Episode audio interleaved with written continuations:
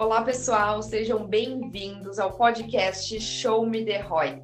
Conteúdo e simulações através de podcasts da área de parceiros da Resultados Digitais. Bom, hoje eu estou aqui comigo com duas pessoas que são experts para a gente falar um pouquinho sobre conteúdos, que é o Gênesis. Bem-vindo, Gênesis. Bem-vindo, obrigado, Manu. Ele é responsável aqui pelos nossos treinamentos para parceiros na RD. E Além disso, eu tenho uma fera no segmento de agências e neuromarketing, a nossa parceira expert, a Rejane, da Like Marketing. Bem-vinda, Rejane. Oi, tudo bem, galera? Tudo bem? Muito obrigada, Rejane, por estar aqui com a gente novamente, conversando um pouco sobre estratégias de conteúdo. É, a gente está super animado para poder também conversar um pouco e depois fazer uma simulação para os nossos parceiros. Você está pronta? Tô pronta, vamos lá. Bora. Bom, gente, eu sou a Manuela, sou responsável também pelas áreas de marketing e enablement para parceiros na RD. E a nossa ideia hoje é realmente ter uma conversa que traga um pouco é, do que fazer e como criar conteúdos baseado nas metas do seu cliente. Então, assim, para começar, é, quando o cliente ele geralmente contrata uma agência, ele espera que o conteúdo criado ele gere valor e resultados, né?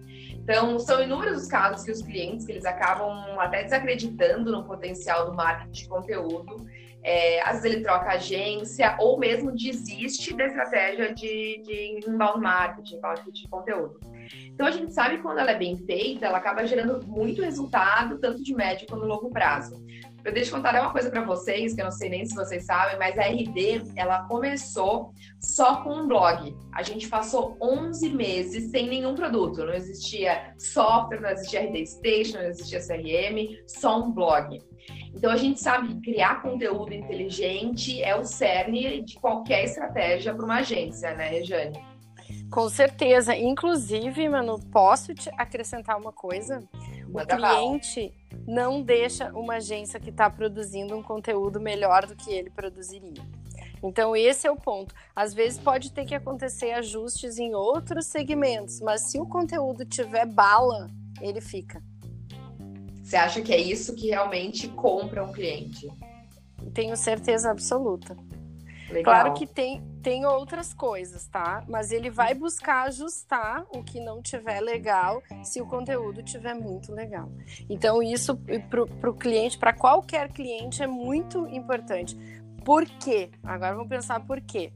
Porque o conteúdo é, é o que posiciona a empresa ou a pessoa na mente do, do, usuário. É o conteúdo que faz as pessoas terem uma ideia sobre o que você faz, sobre o que você vende, sobre o seu produto, sobre as suas ideias, sobre o que você sabe.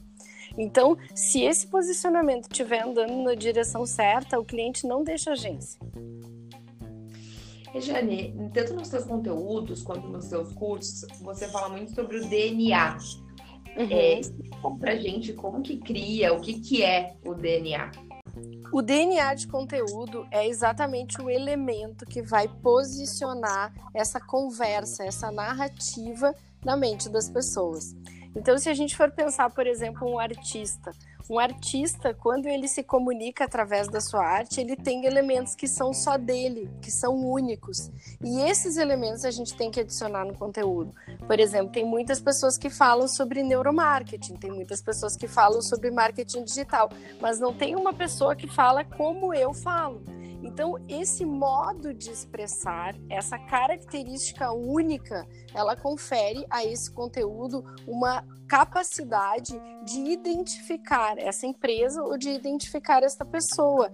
E aí fica simples para a audiência receber esse conteúdo de uma forma mais Uh, amável, de uma forma mais aberta, porque ela reconhece essas características e já identifica esse emissor de conteúdo com aquelas características. E como que você garante durante a reunião com, com o cliente ou possível cliente que as informações necessárias e quais são elas para você conseguir definir qual é esse DNA? Então, a gente primeiro assim, ó, a gente investiga a obra do cliente. Então, se o cliente tem livros, se o cliente tem vídeos, no caso de, de uma pessoa, né? A empresa é um pouco mais complicado porque a empresa é uma equipe, mas é possível você mergulhar dentro dessa empresa para diagnosticar exatamente o DNA dela. Por exemplo, o DNA da Resultados Digitais é muito bem claro, é muito específico, certo? Então, assim, é ir lá na origem dessa empresa e trazer é, essa história para conseguir definir uma linguagem única, ou seja, uma experiência única com aquela informação. Porque o conteúdo nada mais é do que a informação juntamente com uma experiência que o usuário vai ter quando ele receber essa informação. Então a gente precisa identificar elementos que combinem com a história dessa empresa, que combinem com é, a informação que a empresa quer passar. Muitas empresas nas redes sociais, se você for observar, estão buscando uma personalização, ou seja, criar um personagem é, a respeito dos seus conteúdos, né? A gente tem o Itaú, que criou um personagem também, ele personificou alguém que iria emitir o conteúdo porque ele se trata de uma empresa. Isso nada mais é do que buscar lá na raiz do DNA da empresa uma forma de transmitir, uma forma única de transmitir essas informações que são necessárias para o cliente. É, igual, por exemplo, como a gente fez aqui usando um dos founders, o André Siqueira. Ele Com certeza. Né? Acho que todo mundo conhece, porque ele ficou como uma personificação é, de quem realmente entendia e falava, falava sobre cloud marketing, né? E ele carrega o DNA da empresa porque ele é um dos fundadores, né? Então aquilo tá nele. Na verdade, o DNA dele, o DNA da empresa se misturam num determinado momento. Então, é importante que a personificação dos fundadores de uma empresa sejam trabalhadas também no conteúdo. Inclusive, eu acho que a RD faz isso muito bem, porque todos os conteúdos de vocês são personificados. A gente recebe conteúdos de pessoas, né? Então, isso é muito interessante dentro de uma, de uma corporação e para uma agência que vai trabalhar com uma empresa, às vezes precisa mostrar isso para a empresa, que a empresa não manda e-mail, quem manda e-mail é a Manu, né? Uhum. Regiane, eu tenho uma dúvida aqui. No caso da agência que fechou um novo cliente, independente se é uma pessoa ou uma empresa, na hora de escrever o conteúdo, se eu não sou um expert no tema, no segmento do, do cliente, como que eu faço esse, esse meio de campo entre ser um cliente do meio que eu não conheço para eu a partir daí conseguir produzir conteúdos de qualidade que atinjam as metas do meu cliente? Então, Gênesis, aí a gente entra num campo que eu falo bastante também, que é o nicho, né? A gente tem que se especializar em algumas áreas porque você precisa sim ter um redator específico para alguma área. Por exemplo, hoje a gente está fazendo uma estratégia para um advogado, certo? E a gente só aceitou fazer essa estratégia porque uma das nossas redatoras é advogada. Ela escreve para a área da saúde, mas ela é advogada. Então, eu não teria condições de fazer nenhuma estratégia de conteúdo se eu não tivesse um técnico no assunto. Então, aí a gente entra já na, na, na seara do nicho. As agências precisam se especializar. Então, elas precisam se especializar em conteúdo ou ter é, freelancers que são especializados em determinados tipos de conteúdo para que elas possam produzir um conteúdo pertinente, porque senão é impossível. Como é que uma pessoa vai falar de marketing digital sem saber o que é marketing digital e sem conhecer as nuances, né? Não é possível, na minha visão, não é possível. Então, hoje eu me formei, eu trabalhei com a área da saúde porque eu sou dentista, ou profissionais da área da saúde porque eu entendia a, a necessidade do conteúdo especializado. É uma área que eu conheço, eu conheço a pesquisa científica, eu conheço o conteúdo científico e eu formo as minhas meninas para escrever nessa linguagem. Então é importante que a empresa tenha um setor de atuação, uma, a agência tenha uma área de atuação porque atender médico, atender empresa, atender uh, loja, atender moda, é, eu acho complicado. Não, legal. E depois desse momento, eu encontrei ali um freelancer que sabe sobre o assunto, beleza, a gente está indo para reunião para fechar com esse cliente. Como que eu vou sentar com ele e definir essas metas? Por exemplo, aonde a gente quer chegar com o conteúdo, onde alcançar e tudo mais. O que, que eu tenho que levar em consideração nesse momento? Eu acho que nesse momento tem que levar em consideração os objetivos da empresa, né? Então isso parte do marketing da empresa. Qual é que é os objetivos de crescimento, qual é que é os objetivos de alcance, o que, que a empresa quer vender e quais são as metas de captação de clientes. A partir disso, a gente vai transformar isso para uma estratégia viável dentro do conteúdo. E aí a gente vai definir se a gente vai fazer isso só com conteúdo orgânico, se a gente vai precisar de anúncio, que tipo de anúncio, qual é a estratégia de uh, advertisement né, que a gente vai usar para aquela empresa. E aí a gente vai definir uh, as estratégias de conteúdo juntamente com isso. Então, o marketing interno da empresa é que é o nosso ponto de partida. Muitas empresas não têm clareza disso, né? Hoje a gente já não atende empresas que não não está claro onde quer chegar, qual é a meta de faturamento, qual a expectativa do investimento em marketing digital e a expectativa de retorno. Então, acho muito importante que a agência tenha esse papel dentro, quando ela tem contato com a empresa, de uh, fazer a empresa buscar essas informações. E isso, até, Gênesis, é muito importante para a confiança que a empresa vai ter na agência, que a agência não está ali para prestar um serviço, a agência está ali realmente para desenvolver um trabalho que vai gerar o lucro para aquela empresa. Então, a empresa e a agência, elas trabalham juntas, elas são parceiras. Eu acho que a gente deveria sair um pouquinho dessa questão da prestação de serviço, porque a agência não é um prestador de serviço. A agência é um pilar né, do desenvolvimento da, da, da do marketing da empresa e um pilar da captação de recursos. Então, isso, isso, isso extrapola a prestação de serviço. Senão, a gente fica muito naquela, faz um post que eu te pago. E não é assim que as coisas funcionam. E, Jane, é, você é uma especialista, fala muito sobre neuromarketing. Como as agências uhum. podem usar, que estratégias principais que uma agência poderia começar a usar de forma até mais rápida, escutando aqui o podcast, é, entendendo o neuromarketing, usando o neuromarketing nas suas estratégias e para os seus clientes? Então, mano, o neuromarketing é muito importante na, na, na estruturação da like tá? E eu não, eu não posso falar de uma estratégia específica de neuromarketing que não seja é, o gestor ou a equipe da agência buscar conhecimento, estudos de como o cérebro humano funciona. Porque marketing, fazer marketing é entender sobre pessoas. E entender sobre pessoas é entender como o cérebro funciona. Então, se a gente não entender como funciona o cérebro do cliente, o cérebro do funcionário, o cérebro do cliente do cliente, aquele que vai comprar o produto do cliente, fica mais difícil a gente fazer tudo o que a gente faz.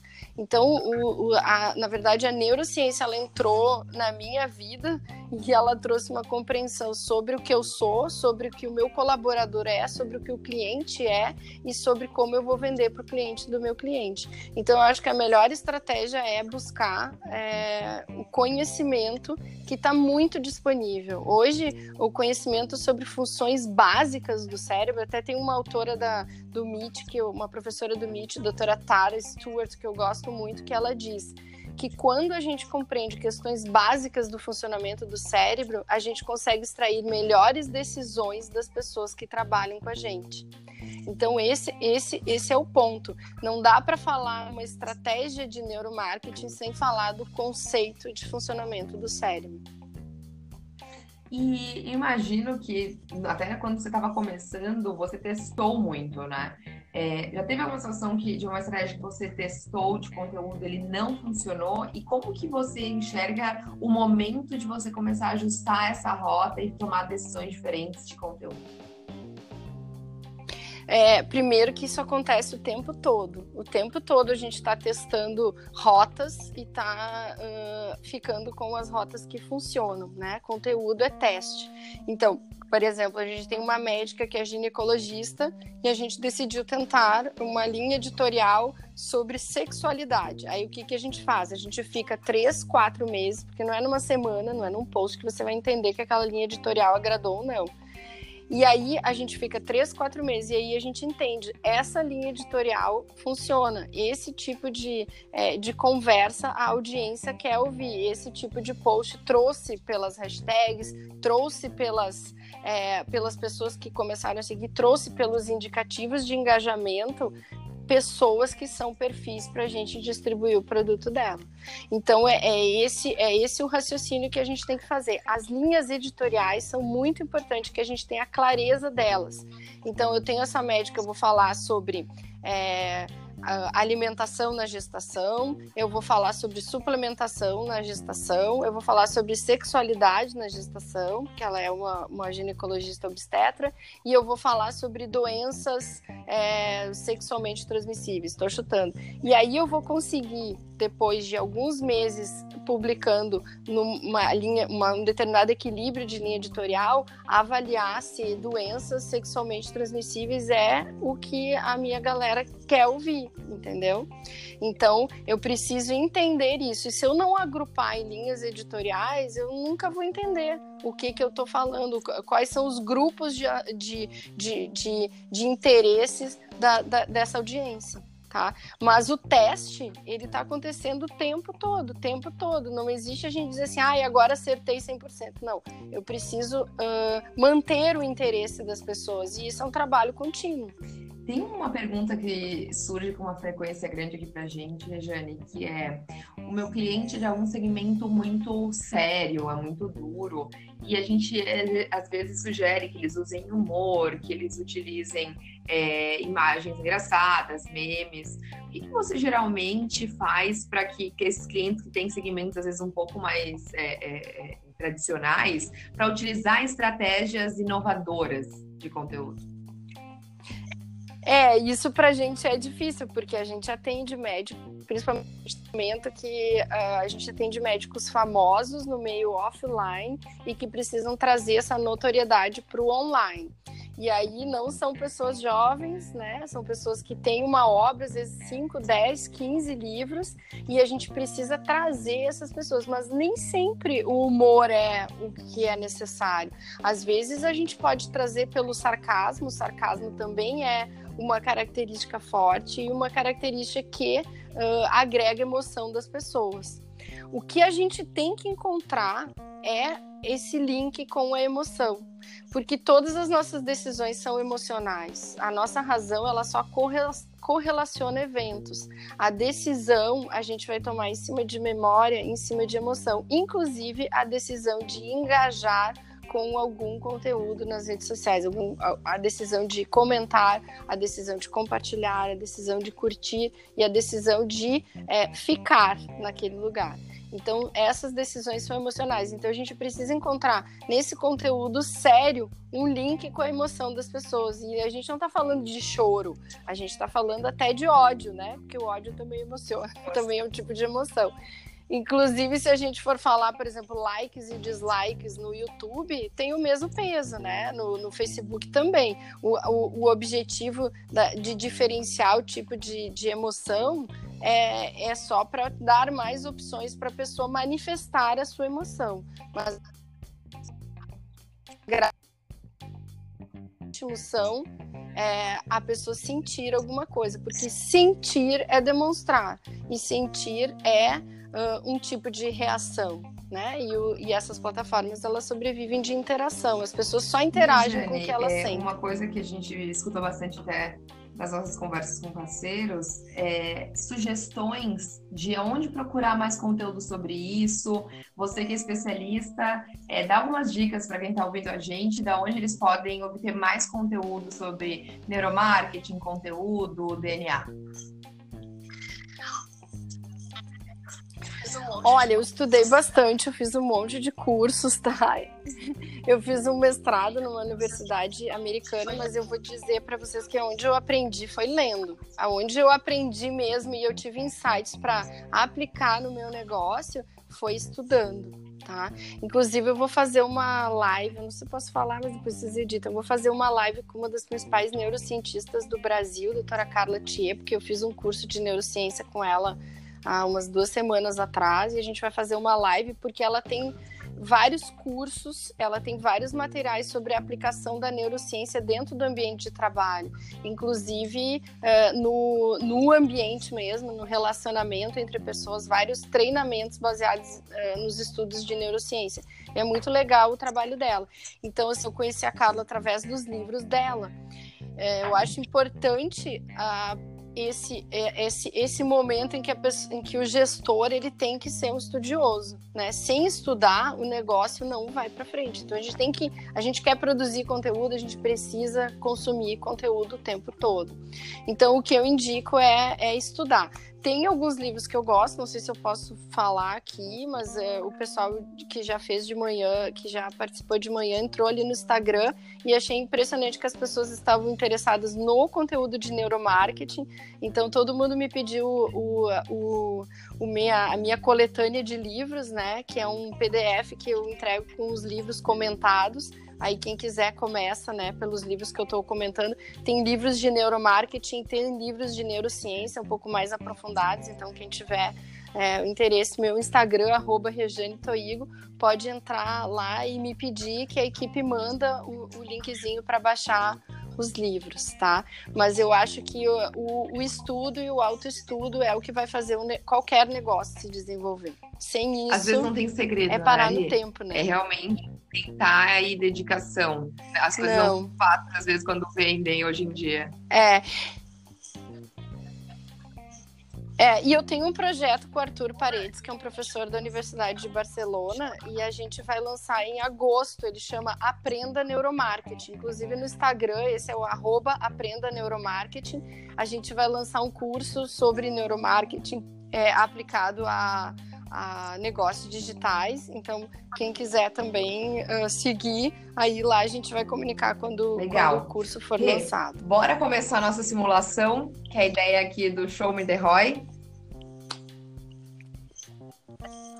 Bom, Bora lá. eu e o Gênesis, a gente vai simular um potencial cliente e a Rejane vai tirar as nossas principais dúvidas aqui. Tá. Então vamos começar.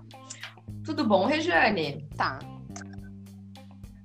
Tudo ótimo. Tudo bem. Bom, eu que eu e meu sócio, Gênesis, e a gente tem é, pesquisado um pouco sobre inbound marketing, marketing de conteúdo, mas a gente ainda não sabe é, o porquê investir em conteúdo. A gente tem pensado muito em fazer mídias sociais, esse tipo de coisa, então a gente fica nessa dúvida do porquê, que, por que é importante investir em conteúdo.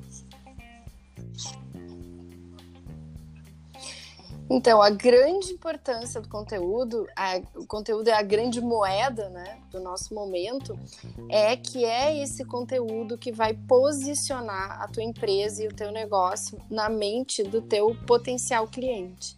Então, a partir do momento que você desenvolve um conteúdo certo, você vai atrair a pessoa certa para o teu negócio. Porque hoje, onde estão os teus clientes? Não sei, eu nem investiguei o teu negócio, mas eu tenho certeza que em alguma rede social eles estão. Então a gente precisa identificar esses comportamentos do teu cliente ideal e passar a conversar com essas pessoas. E conteúdo é essa conversa. O conteúdo é a forma como a gente vai conversar com o teu cliente ah, mais Ô, perfeito. uma dúvida aqui que eu tenho é que assim, a gente já tem o nosso negócio, já tem uma página no Facebook lá e tal. É, quando vocês começarem o conteúdo, a gente já vai com, com, uhum. começar a vender, né? É isso? Como que funciona? O, a, a venda é a consequência de uma confiança, certo? E você não con conquista a confiança de uma pessoa com um post, certo? Você tem que desenvolver uma conversa.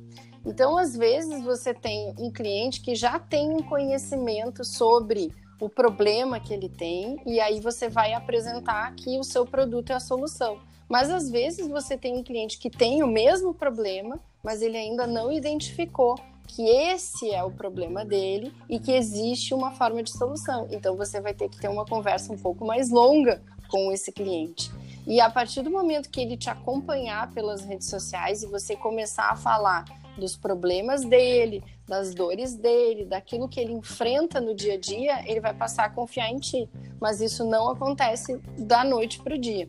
A gente pode utilizar anúncios, a gente pode utilizar formas de escorregar esse cliente até o momento da venda, esse cliente que já está pronto, que é, no caso, o, os anúncios, né? Mas a maioria das pessoas, provavelmente, elas vão precisar ser educadas com relação ao teu produto e a gente vai precisar conquistar a confiança dessas pessoas para elas terem certeza que o teu produto vai resolver o problema Como eu vou saber quem são essas pessoas? E será que essas pessoas elas estão na internet? Quem não está na internet hoje? né? Com certeza existem, existem clientes ideais sim na internet. Hoje, hoje não importa a idade, é, não importa só se a pessoa não tem acesso à internet, mas provavelmente a gente vai encontrar dentro das tuas pessoas uma boa parte de, de, de pessoas com acesso à internet e utilizando as redes sociais. Como a gente encontra o teu cliente ideal? Vocês já têm já, clientes? Já, a gente já Vocês tem. Já vendem? Faz, é, trabalha muito por indicação.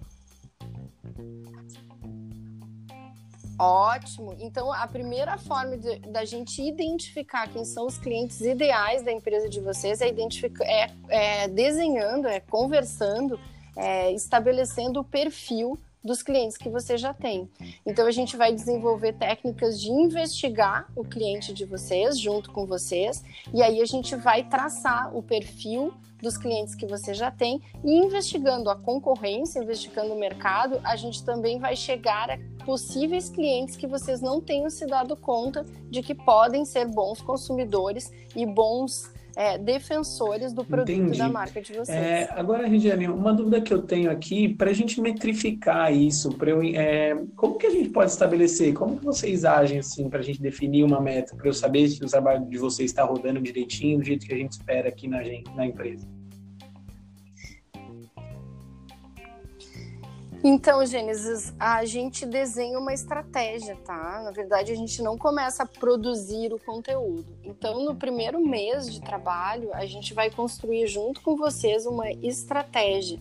E tudo que a gente for fazer, as metas ter necessidade de alcançar, inclusive as metas de venda, é, as metas de captação de prospectos, né, ou de leads, aí vai estar desenhado na nossa estratégia e vocês vão uh, participar desse desenho.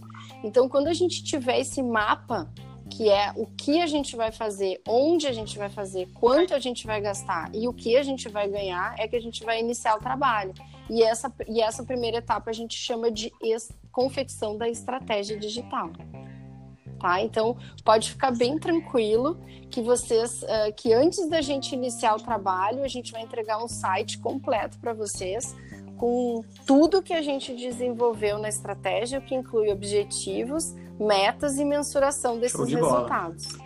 Gente, é, Regiane, muito obrigada. A nossa ideia era realmente passar por uma simulação que a gente sabe que os nossos parceiros passam com muita frequência. Você também sabe como é isso. E a nossa ideia mesmo, Jane, era passar um pouco desse conteúdo. Espero que tenha sido legal. Queria muito te agradecer. Eu que agradeço, muito obrigada. Olha, cada vez que eu participo de alguma coisa com vocês, daí da Resultados Digitais, é, eu não me sinto doando alguma coisa, eu me sinto retribuindo.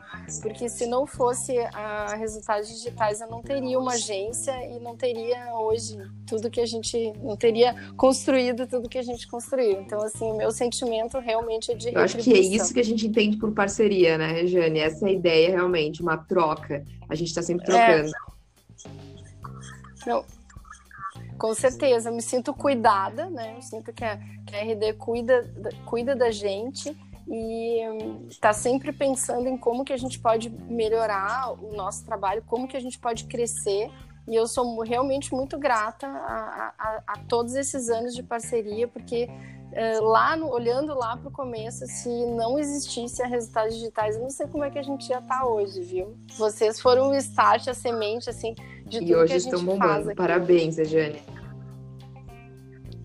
obrigada. Bom, gente, espero que vocês obrigada. tenham curtido a nossa conversa de hoje. Continuem escutando todas as semanas. A gente tem um podcast novo no Show Me The Roy. Muito obrigada e até a próxima.